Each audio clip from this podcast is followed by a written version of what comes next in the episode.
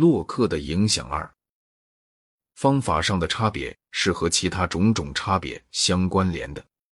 先说形而上学，笛卡尔提出了一些关于神存在的形而上学证明，其中最重要的证明是十一世纪时坎特伯雷大主教圣安瑟勒姆首创的。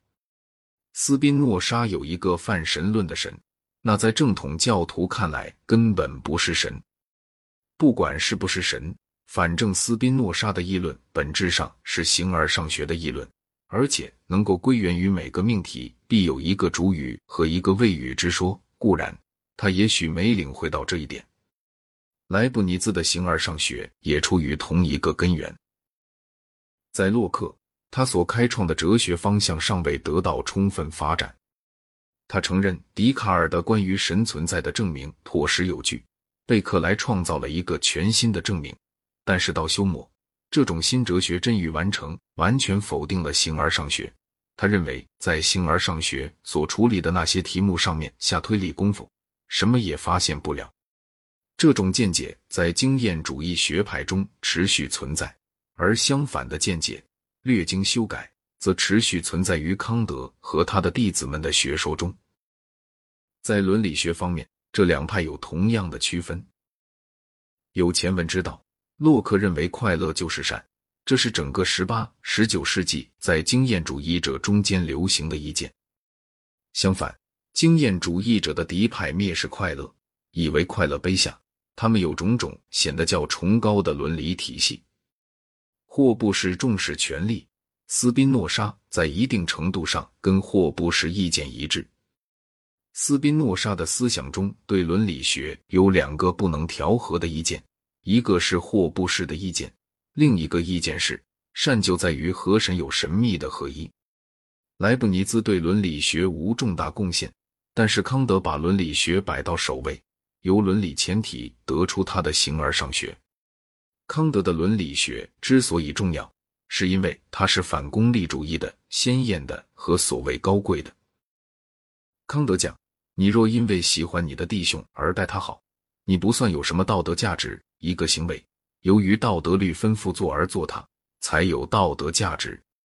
虽说快乐并非善，然而善良人受苦还是不公的事。康德这样主张。既然在今世这种事屡见不鲜，所以定有另一个世界，善良人死后的善报，而且定有一位神在死后生活中主持正义。他否定关于神和永生的一切老实形而上学证明，却认为他的新式伦理学证明是没有反驳余地的。康德对实际事物的见解是慈祥而人道的，他自己是这样一个人，但是否定幸福是善的人，大多数却不能这样说。号称高贵的那种伦理，和认为我们应尽力让人幸福些这个较世俗的意见比起来。跟改善世界的打算具有较少的关系，这本不足怪。幸福若是别人的，比幸福是自己的，就容易蔑视。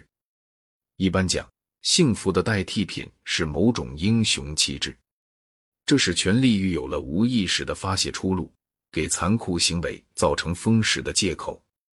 再不然，所崇尚的也许是强烈的感情，在浪漫主义者。便是如此，这造成对憎恨和复仇心之类的事情的宽容。拜伦笔下的英雄算的典型，他们绝不是有模范行为的人物。对促进人类幸福最有贡献的人，或许可以想见，是认为幸福重要的人，不是那些把幸福和什么更崇高的东西相比之下鄙视幸福的人。而且，一个人的伦理观通常反映这人的性格。人有慈善心，便希望大家全幸福。因此，认为幸福是人生目的的人，往往是比较仁慈的；而提出其他目的的人，不知不觉的常常受残忍和权力欲的支配。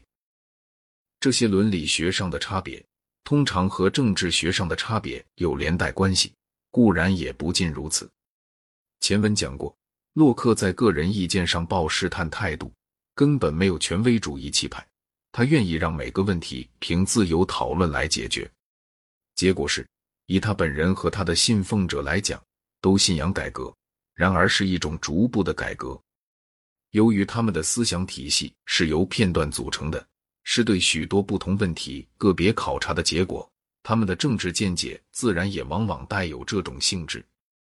他们规避一整块雕成的大纲领，宁愿就事论事，研究各个问题。他们在政治上如同在哲学上一样，带着试探和尝试的精神。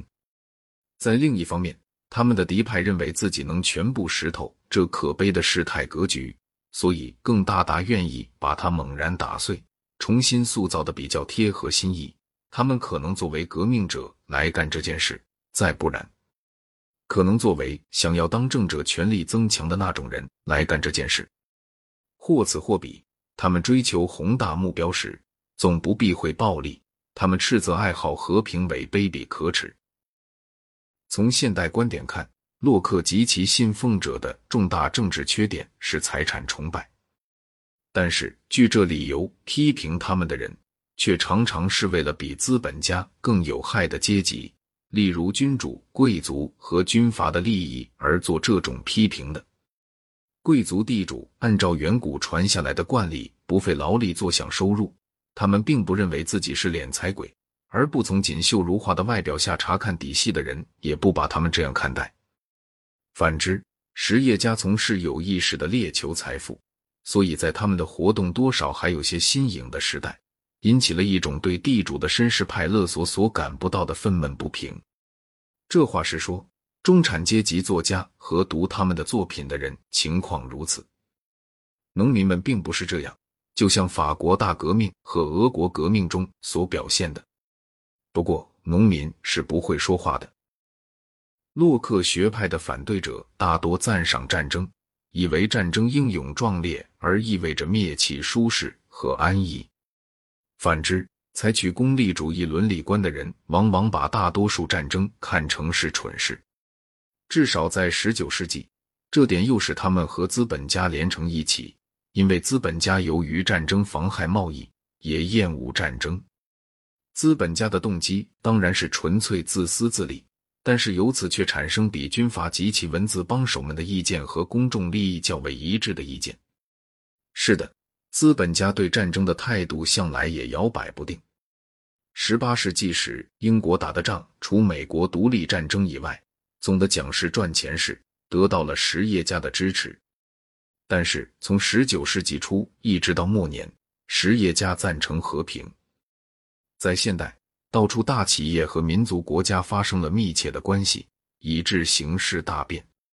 但是即便现在，无论在英国或在美国，大企业一般是厌恶战争的。开明的自私自利当然不是最崇高的动机，但是那些贬斥他的人常常有意无意的另换上一些比他坏得多的动机，例如憎恨、嫉忌、权力欲等等。总的讲，根源出于洛克的倡导，开明自立的学派，同借英雄气质与自我牺牲的名目鄙视开明自立的那些学派比起来。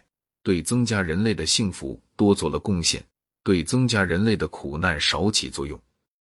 初期工业社会的那种种惨事，我并没忘记，但是那到底在这制度内部减缓下来了。